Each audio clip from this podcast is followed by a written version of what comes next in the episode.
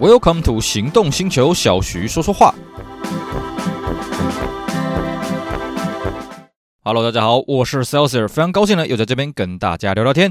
今天我们来跟各位聊聊一款当年的经典车。我们今天的主角呢是 Sub 900。好的，我相信各位跟我一样啊，听到萨巴这个品牌就是叹了一口气。哎呀，这个品牌已经成为昨日黄花，而且它这里能不能复活呢？我看啊，应该是无望了吧。就像我们以前讲的 Rover 这个品牌一样，它已经淹没在历史的洪流当中啊。其实讲到萨巴呢，就跟台湾这边哎有相当大、相当密切的关联哦。其实萨巴呃，它停产到现在，我看一下啊，哎，大概是二零一一年停产的嘛，到现在我们节目录制当下也十多年了。听说二零一四、二零一五年有稍微复产的一批啊，不过那批不算了啊。它停产了这么久呢，其实台湾在全世界的萨巴供应链来讲，还是一个非常重要的角色。因为台湾这边的萨巴代理商商富呢，依旧是全世界萨巴的零件主要供应中心啊。甚至呢，商富即使结束了这个新车引进的业务十多年啊，它在台湾全省各地呢，哇，还是个各个地方都有所谓的零件仓库，都有所谓的呃这个维修中心啊。像比方说，像我所在的台南啊，台南本来的萨巴的展示间呢，是全球市范点，也就是说呢，这个台南的萨巴展示间曾经登过，呃，这个萨巴全球版的行路的封面啊。那这个地方呢，非常的广大，甚至在这个萨巴结束营业之后呢，他又续约了十年啊。那直到前一阵子呢，才因为租约到期，他们又另外搬了一个地方啊，继续提供台南这边萨巴的车主的服务啊。我觉得这一点呢，商富算是做的非常的用心啊。毕竟呢，萨巴这种车子，诶，既然没有新车嘛，所以车口数是越来越少，但是呢，他依然没有放弃掉这些车主啊。我觉得算。是相当的用心呐、啊，所以呢，我们才讲萨巴虽然停产到现在已经好一段时间了，但是呢，萨巴这个品牌跟台湾这边的缘分呢，哎，目前为止还没有完全的消灭啊。当然，我们也是很期待了，有朝一日萨巴这个品牌可以复产呢，我相信台湾这边的代理商商富啊、也会在第一时间的重新引进。好了，呃，这个扯了这么多啊，其实这个我也没收什么萨巴的公关费啊，但是我个人呢对萨巴这个品牌的印象呢还真是蛮不错的。那我们今天呢就来先跟各位讲讲萨巴啊最有名的车款九百跟九千的入门车型九百啊。那讲到九百之前呢，还是跟各位复习一下萨巴它在乘用车的一个发展的历史啊。其实萨巴这个品牌它不只是做轿车啦，它主要啊最早起家是做战斗机、做飞机的啊。那为什么这个车子叫九百呢？哎，也跟它当年的飞飞机是有关联的。我们翻开萨巴的历史啊，萨巴最早的乘用车叫什么呢？啊，当然不叫九百了啊，更早以前叫九九，然后再往前翻翻翻，你会翻到萨巴最早的乘用车叫做九二。那为什么叫做九二呢？哎，我们先跟各位讲啊，那个九二跟后来被 GM 并购之后搞的那个 Subaru，就是所谓的 Subaru 的那个九二九 dash 二完全不一样啊。最早萨巴的乘用车叫做九二啊，中间没有一个 dash 啊，并没有那个 dash。那为什么它叫做九二呢？很简单，因为呢，这个萨巴第一部的飞机叫做九零。啊，而且呢，这个所谓的第一部飞机呢，就是所谓的军机改成民航机啊，啊，而且改成一个商用机。而且呢，在九零之后呢，萨巴又推出另外一款飞机，叫做九一啊。那在九一之后呢，哎，当然萨巴的第一款轿车，哎，就是所谓的这个九二了。其实九一呢是在二次大战就投入营运的。那么在到二次大战结束之后呢，萨巴也有意进军乘用车市场。于是呢，在一九四五年的秋天，也就是二次世界大战结束了之后呢，马上萨巴里面就通过了一个方案啊，我们要做一个这个乘用车的一个产品。所以呢，这个产品呢就叫做九十二号的方案啊，甚至呢到后来量产就直接叫做九二。那九二这款车呢，是从一九四七年一直生产到一九五六年啊啊，当然当时的这个生产技术还有市场的需求的关系，所以九二它的引擎是双缸引擎，并且只有二十五匹马力。比较有意思的是什么呢？诶，九二这台啊，第一个开山祖呢，它就是前轮驱动了。其实呢，我们讲到北欧的车厂啊，我们都会想到啊，北欧就是瑞典、挪威跟芬兰嘛，这北欧三国嘛。那芬兰跟挪威，呃，应该是没有做汽车吧？就算有可能，那个品牌也不是非常的知名啊。那我们一般讲到都是北欧车，就是所谓的瑞典嘛。啊，瑞典有所谓的 Volvo 跟 Saab。我觉得这两个品牌真的是很有意思啊，因为瑞典，哎，同样是在瑞典的这个车厂啊，他们的气候环境啊，用的环境是一样的，可是你会。发现长时间以来，这两个品牌做的车子是完全不一样的东西哦。Volvo 长时间以来做的是什么？做的是后轮驱动的车子。Volvo 做到前轮驱动车子，除了跟戴夫并购之后所谓的达富六六啊，也就是后来的 Volvo 三系列、四系列以外呢。Volvo 一直以来都是做这个后轮驱动，一直到八系列的时候，九零年代的时候，Volvo 才真正自己去开发所谓的前驱车啊。萨巴是完全颠倒了，萨巴基本上就我的印象中，萨巴是没有后轮传动的车子，它都是前轮传动的车子啊。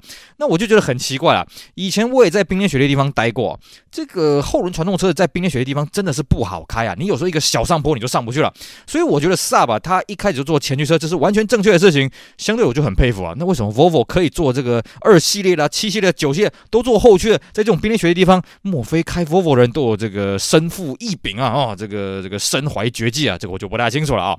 那萨巴九二呢？除了它一开始是双缸以外，它还有一个很惊人的东西是什么？它的车身呢？它是走这个空力造型的一个车身，所以车身非常的圆润啊。而且它号称当时它的风阻系数只有零点三二啊。这个数字其实坦白讲，我有点怀疑啊。因为呢，在当时，第一个，你的工艺的钣金的密合的程度呢，你是不是可以做到零点三的这个技术是问题？第二个是什么？当年在测量这种风阻的仪器是不是有这么的精准？好比说呢，我们讲这个 Skyline GTR 啊，第一代 Skyline GTR 大家知道它配的是所谓的 S 二十引擎，直列六缸，哇，二点零有一百六十匹的马力。问题是什么？这个一百六十匹马力到底是不是真的一百六十匹马力？当年的数字啊，当年的仪器，当年的测试标准是不是跟现在一样呢？啊，你现在一百六十匹马力跟当年一百六十品牌里，呃，我们在。感觉上啊，在工业技术上面一定有一定的落差了，所以我觉得这个风阻系数零点三，大家大家看看就好。不过当年真的是轰动整个车坛了，因为当年的车子不要说风阻零点三、零点四啊，那时候风阻可能都零点五、零点六啊，那时候根本就没有在管风阻这种事情啊。所以萨巴当初推出了九二的时候，哇，真的是轰动整个车坛。而且呢，萨巴九二还蛮好玩的哦，它当年只有单一的车型，只有深绿色，这是为了要呼应它的军用机啊，这个战斗机当年的一个时代背景啊。那么紧接着呢，九二的后继车叫什么？叫九三。啊，九三呢是在一九五五年开始生产接替九二这个车型啊。那九二跟九三的差别主要是在于引擎啊，呃，当然外形也有些差别啊。那还有就是说它的引擎从双缸变成三气缸，而且呢，九三呢号称它开始配备所谓的无内胎的轮胎，也就是我们现在讲的高速胎。至于九三的后继车呢，叫做九五。那各位会说，呃，为什么没有九四呢？呃，我也不知道啊，这个你要去问萨巴原厂。而且这么老的车子啊，其实坦白讲啊，当年台湾都没有正式卖啊，所以呢，呃，要去考究这些细部的东西呢，我还真的不是非非常清楚啊。那么紧接着是九五，九五是一九五九年开始生产，而且它是个旅行车，它有标榜所谓的两人座、五人座跟七人座。那接着在九五之后呢，就是所谓的九六啊。但是呢，九六它有标榜是说，它在接替呢不只是九五而已啊，它是延续九三，还有一个萨巴的跑车叫 Sonnet。九六这个车子呢，是从一九五九年生产到一九七九年啊，而且呢，当时他还去参加了赛车，据说他拿下了蒙地卡罗的冠军呃的头衔啊，是在一九六二年跟一九六三年啊。然后呢，它的产量已经到了五十五万台啊，相当的多。那九六这个车子之所以会卖的这么多，除了它，因为它卖了大概二十年了，还有一个重点是什么？它配了相当多当时超越同级车、超越同级车思维的一些安全配备。我们常讲呢，呃，这个北欧这两个车厂啊 v o v o 也好啦，萨巴也好啦，呃，这个工作研发人员整天吃饱没事干，就是在研发这些有的没的安全的配备啊啊，比方说呢，像九六这个车，它配了什么东西呢？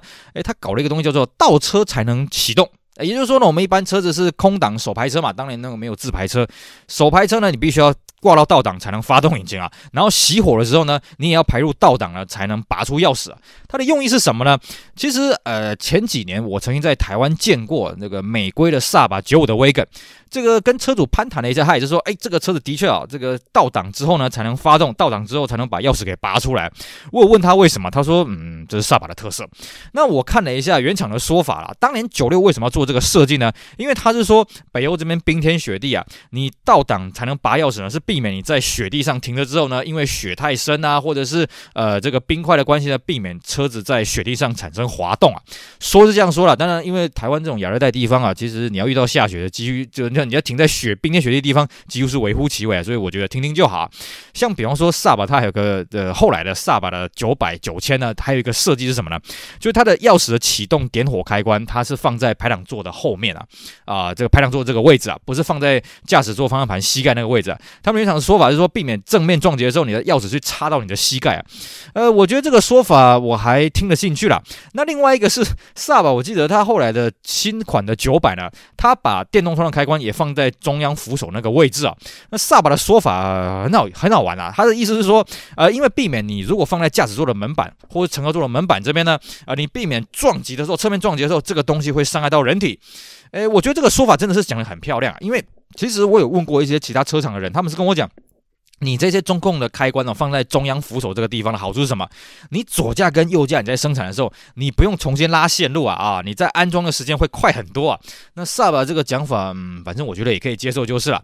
那九六除了有所谓的倒档才能启动呢，熄火排入倒档的这种呃钥匙才能拔起来这种设计以外呢，它还出现所谓的对角双回路的刹车系统，也就是我们后来啊就所谓的 X 型型刹车啊，就是我们的大部分的车子呃，当年大部分的车子呢都是所谓的呃你的。左前右后是同一组刹车系统，右前左后是同一组刹车系统。那九六那个年代就已经出现这个东西，而且呢，它虽然不是啊，萨巴虽然不是世界上发明三点式安全带了，不过九六呢当时全车系已经呃全座已经全部配备三点式安全带了啊，这是九六这个大划换算是一个划时代的一个进展。那真正呢在台湾这边正式有崭露头角呢是九六的后继车所谓的九九啊，九九这台车子呢是一九六七年斯德哥尔摩车展发表了，那一直生产到九百出来的一九。八四年啊，其实九百第一代九百是一九七八年出来，也就是说九百跟九九呢，其实有重叠了好一段时间了。那么九九这个车子最扬名立万的不止它的外形，因为它的外形其实你去看九九的外形，跟第一代九百其实已经蛮接近了。我们刚刚讲什么呃九三啦、九五啦、九六啦、九二啦，那个外形跟现在的 SAB 啊，跟所谓的第一代的九百的 SAB 的外形还是有点差异啊。九九的外形其实跟第一代 SAB 的差异并不是很大啊。那九九最扬名立万是什么？它的涡轮增压车型啊。那这个有它实。在背景是什么呢？因为当时 Saab 跟所谓的 Scania 已经合并起来了，当然现在早就已经两边已经分道扬镳，所以有一段时间叫做 Sub Scania。那么因为它是跟 Scania 合并在一起做车的嘛，Scania 是做卡车的，对卡车车商来讲，涡轮增压这在卡车系统来讲算是很普遍的东西啊。所以那时候 Saab 脑筋也动到这个涡轮增压，想说，哎呀，你既然有 Scania 这些技术的奥援，那我们也搞个涡轮增压好了。于是呢，他推出了号称啊量产车第一台涡轮增压的车型啊，就是所谓的99 Turbo。讲到这边呢，我觉得，呃，可能有一些研究车的人会跟我一样，就是感到有点 confuse 啊，感到有点困惑。像 BMW 当初的二零零二 Turbo 也说，哎，我们是第一台量产的涡轮车子啊。那萨巴九九 Turbo 呢，也说我们是第一台量产的涡轮车子。到底谁先谁后？呃，坦白讲，我其实我真的是不大清楚了啊。这个可能要真的要去进一步的考究就是了。并且呢，它萨巴九九 Turbo 出来之后，的确也卖得相当的好，那甚至还拿下过这个 WRC 的这个冠军的头衔啊，涡轮增压组冠军的头衔。那么九九这个车子产量呢，呃，也不输我们之前讲的所谓的萨巴九六啊，它的产量也有将近六十万台。好的，那这就是我们今天呢，先跟各位铺陈了这么久，来讲一下萨巴跟台湾这边的缘分，还有呢，萨巴在九百推出来之前啊，这个所谓九二、九三、九五、九六啊这些车子的一个描述，呃，一些发展的概况啊。那接着呢，我们就来跟各位讲讲萨巴九百这一台车子啊。好，萨巴九百九百这台车子呢，当然它就是所谓的九九的后继车，它是在一九七八年上市啊，并且呢一路生产到一九九三年啊，才变到第二代的九百啊，是吧？生产的时间相当的长。那么萨巴九百呢，它延续了我们刚刚讲的，这萨巴是所谓的前置引擎嘛，啊不对，前置引擎。那么但是呢，它的引擎费设计的非常特别哦。我记得先前呢，我们有参加过一个萨巴的车聚，那么就有车友呢，哎呀，这个精心打扮、精心布置他的老九百开过来啊，当然开九百过来嘛，我们。当然就好好品头论足一下，那总是免不了要开开它的引擎盖。呃，各位不知道有没有印象，萨巴九百的引擎盖怎么开呢？往前掀的啊，就是所谓的这个前掀式的引擎盖，而且呢，它是包到旁边的包角，我们一般称为蚌壳式的前掀引擎盖，非常漂亮，跟那个 BMW E 二十一是一样的。然后呢，引擎盖打开之后，我就看了一下，吓一跳，哇塞，它的引擎是摆直的。